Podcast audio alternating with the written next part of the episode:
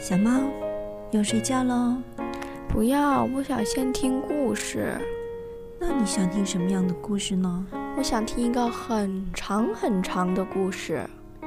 那我们一起听鱼蛋妈妈讲故事吧。好啊。那听完鱼蛋妈妈故事会就要睡觉喽。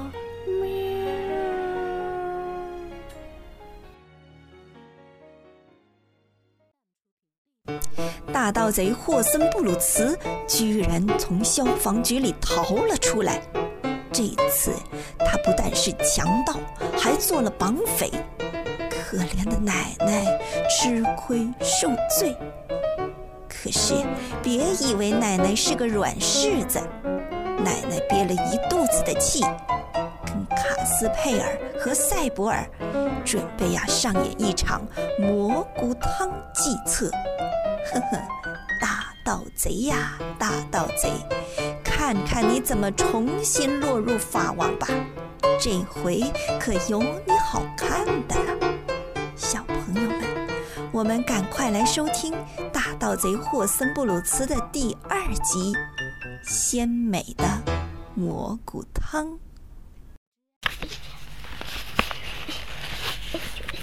二十三，顺便说一句。您被捕了。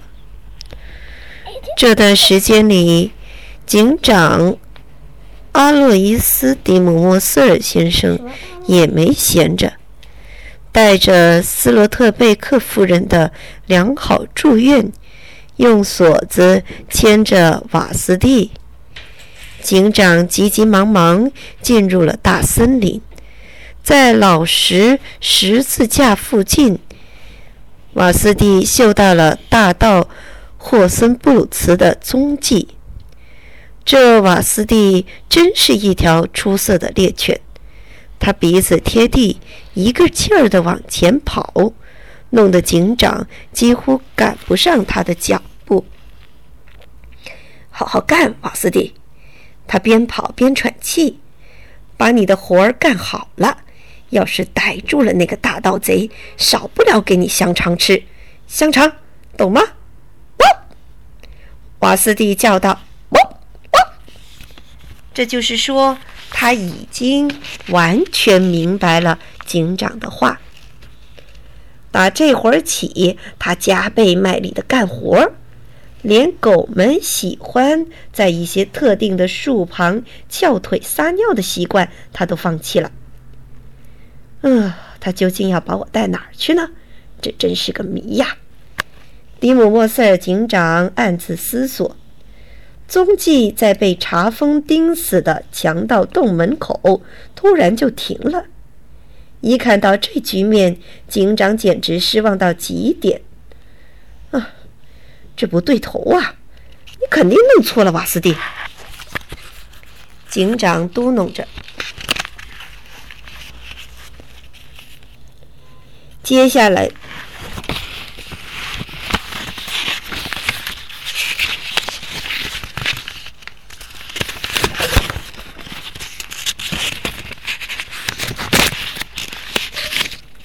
马斯蒂叫道：“！”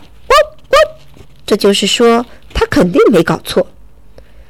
迪姆沃瑟尔先生反驳道：“哦不，你肯定搞错了，这头作为搞错了。香肠今天你是吃不成了。”洞里，咦咦，有动静！迪姆莫塞尔先生挡住耳背，倾听着。没错，强盗洞里有人在嚎叫，在这里听得很清楚。那声音确实就是大盗贼霍森布鲁茨。哦，我的天哪！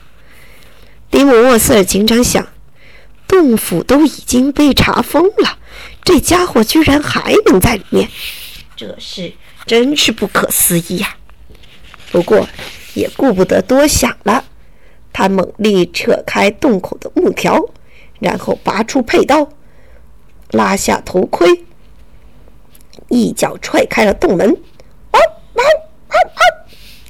瓦斯蒂狂叫着，没等警长迪姆莫塞尔阻拦，就呼啦的从他身旁扑了进去。紧接着就响起了大盗贼霍森布鲁茨惨叫的声音：“哇哦！天哪，哪来的畜生？哦，鳄鱼，鳄鱼，他会把我给吞了！迪姆莫瑟尔警长知道自己的责任在哪，他喊道：“瓦斯蒂，不许在法律之前采取任何惩罚他的行动！趴下！”迪姆，迪姆莫瑟尔警长喊道：“霍森布鲁茨，顺便说一句，你被捕了。”别干蠢事，乖乖的给我走过来。嗯，我不能走过来，警长先生。你说什么？不能走过来？迪姆莫瑟尔先生大步走进洞，这才发现霍森布鲁茨被绑在扶手椅上，卡斯佩尔、塞博尔和奶奶站在旁边，齐声欢呼。哦，谢天谢地，警长先生，您来的正好。迪姆莫塞尔尴尬地拍拍手。哦不，我又来晚了一步。他叹息道：“霍森布鲁茨已经无法反抗，我只不过把他带走就行了。整个事件中，我所做的仅此而已。”卡斯佩尔晃动着脚镣。嗯，你看到我们被锁住了吗？霍森布鲁茨把钥匙放在他的马甲口袋里，我们几个也奈何不得他。哦，迪姆莫瑟尔警长问道：“哦，这可是我们可爱的瓦斯蒂大显神通的时候了。”瓦斯蒂狂叫着朝大盗贼扑去。“啊啊！我，求求你，求你把这条鳄鱼牵开，牵开！”霍森布鲁茨祈求道：“哎呀，你们说我就怎么做？我我我我会乖乖的。接下来的事儿就是松绑、取钥匙，轻而易举。卡斯佩尔先生先帮奶奶松开镣铐，然后是塞普尔，最后是自己。”嗯，谁是你瞧，考斯佩尔自己呗。你根本就没有来晚嘛。奶奶对迪姆莫瑟尔警长说：“我们得好好谢你。”哦，别客气，别客气。警长先生谦虚的摆摆手：“我只是在尽我的职责罢了。”其实，在他内心深处，就如同阳光照射在一只擦亮了五遍的铜锅上，光彩的要命嘞。二十四，油煎香肠外加熬酸菜，明天再讲。晚安。最后一节了，